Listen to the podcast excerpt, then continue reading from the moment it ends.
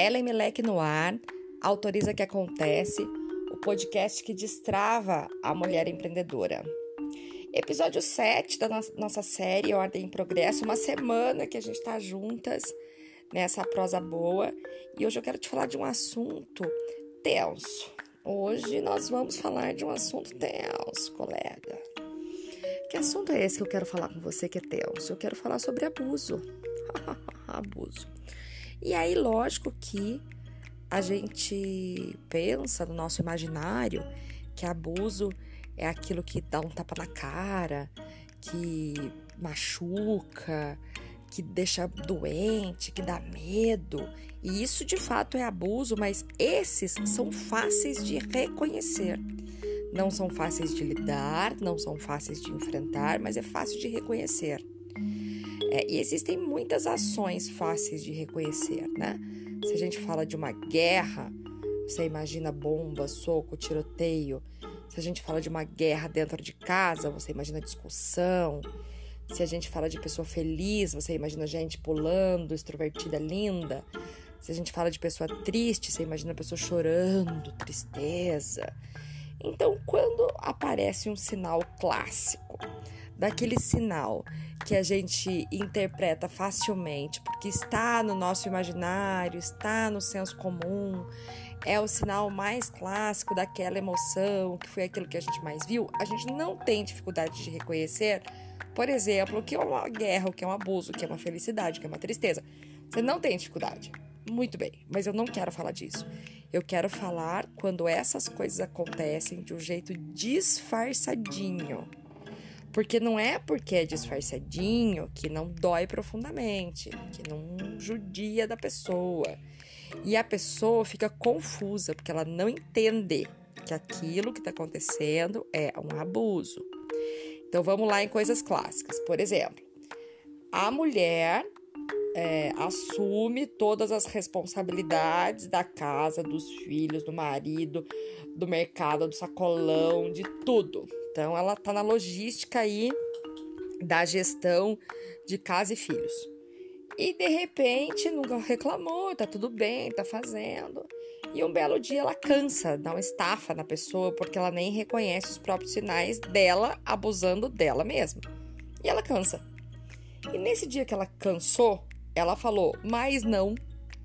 Ela aceitou menos barganhas para fazer coisas, ela não quis fazer. Ela quis descansar de repente, ou dormir, ou não quis cozinhar. Ou... E essa mulher não faz isso com naturalidade. Provavelmente ela fica doente, de cama, dá uma dor de barriga, uma dor nas costas, dá um trem nela, né? O corpo fala: chega, minha nega. E dá um troço nessa mulher. De guerreira maravilhosa e linda que ela era quando ela fazia tudo, ela passa imediatamente ao status de surtada. Ai, tua mãe surtou hoje. Ai, minha filha, você está surtada hoje? E aí, essa mulher que era incrível, porque ela fazia tudo, tudo bem, caladinha, passa a ser uma surtada na hora que ela põe limite. Sabe como é o nome disso? Abuso. Sabe como é o nome disso? Guerra Fria. Abuso moral. É, e aí a mulher fica confusa, porque de fato ela acha que ela é uma fraca, surtada, e que ela tá de frescura, e que ela não pode cansar, que ela não pode descansar, que aquilo de fato é tarefa dela e que tipo de mulher ela é se ela não der conta de tudo. Se o marido abre o armário do pote e os potes caem na cabeça dele. Que tipo de esposa é essa que permite que o armário de potes caiam potes? Eu quero responder essa pergunta com a resposta de o tipo de uma mulher incrível. Porque não é medida, a competência de uma mulher não é medida pela arrumação dos potes. A arrumação dos potes não está na conta da competência de uma mulher. É, e aí vamos colocar mais um ingrediente nessa sopa chamada o próprio negócio desta mulher. O projeto, o sonho, o que é hoje um projeto que vai se transformar no negócio dessa mulher. Geralmente, essa empreendedora, ela tá priorizando todas as coisas da casa, porque ela aprendeu assim. O, o sonho dela, que é o projeto de vida, que é o que ela quer dar voz, é, ocupa um espacinho secundário, tipo segundo plano total. ocupa um cantinho na casa, às vezes não tem nem lugar oficial na casa, ocupa um cantinho da casa, uma mesinha, um negocinho, uma, uma mesinha de cabeceira, um, sabe, um negocinho de nada, ocupa um lugar na casa minúsculo e é realizado depois que já tá tudo feito e todas as, as necessidades das, de todas as pessoas da casa atendida, porque daí ela se sente no direito de sentar e fazer o projeto dela. É, enquanto tiver de repente um filho precisando de alguma coisa, uma casa, uma louça na pia, ou um marido com uma cara de bunda, ela não se sente autorizada para falar, gente, vocês se virem aí, porque agora eu vou sentar para trabalhar e vou cuidar do meu projeto aqui. Vocês se viram aí? Imagina, imagina que vai falar um negócio desse. Que tipo de mãe que fala isso? Que tipo de esposa que fala isso? Quero te contar que tipo de mãe que fala isso é uma mãe normal, que cria criança funcional, que entende que filho tem braço e perna e entende que marido é um adulto que tem que ser funcional. É essa pessoa. E entende que quem, se ela não cuidar do sonho dela, ninguém vai cuidar. Quem tem que cuidar do próprio sonho é ela.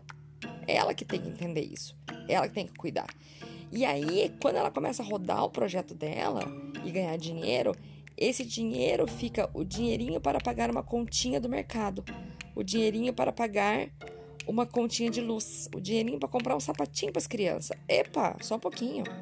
É o primeiro dinheiro dessa mulher que ela tem que decidir se ela vai reinvestir, se ela vai multiplicar, se ela vai investir, se ela vai, o que ela vai fazer com aquilo, se ela, se ela pode comprar novas ferramentas de trabalho, se ela pode melhorar a, a, o que ela tem na volta dela para melhorar, potencializar o resultado.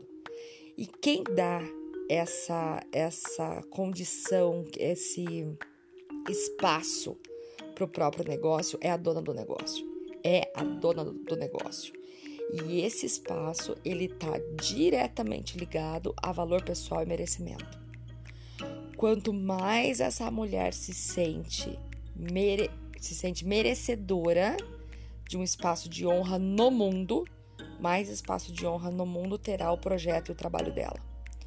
Quanto mais ela entende o próprio valor pessoal, mais valor ela dá ao próprio projeto. Se ela não se vê merecedora, se ela não se vê empresária, se ela não se vê uma mulher de negócios, se ela não se vê capaz de ganhar dinheiro a ponto de mudar a própria história e a história da família, ela sempre vai dar um espacinho no cantinho sobre as coisas dela. E ninguém vai abrir espaço que não ela. Então eu quero te dizer agora, se você quer destravar o seu negócio, se você quer entender a força do seu negócio, entenda que você pode amar o seu negócio sobre todas as coisas. Você pode é, priorizar o seu negócio igual você prioriza, por exemplo, filho e marido e casa. Eles podem estar no mesmo nível de importância. O seu negócio pode ocupar esse lugar é, você está autorizada a sonhar em ter um negócio que pode de fato melhorar e transformar a sua vida e a vida das pessoas que estão ao seu redor. Que assim seja, que delícia! Até o nosso próximo episódio! Ah, e não esquece, se você ainda não fez a sua inscrição no Ordem e Progresso, Produtividade para Empreendedoras, o nosso evento acontece dia 9 de novembro e você pode fazer inscrição na, no Instagram, arroba autoriza que acontece, no link da bio, que é a página de frente do Instagram, a página principal do Instagram.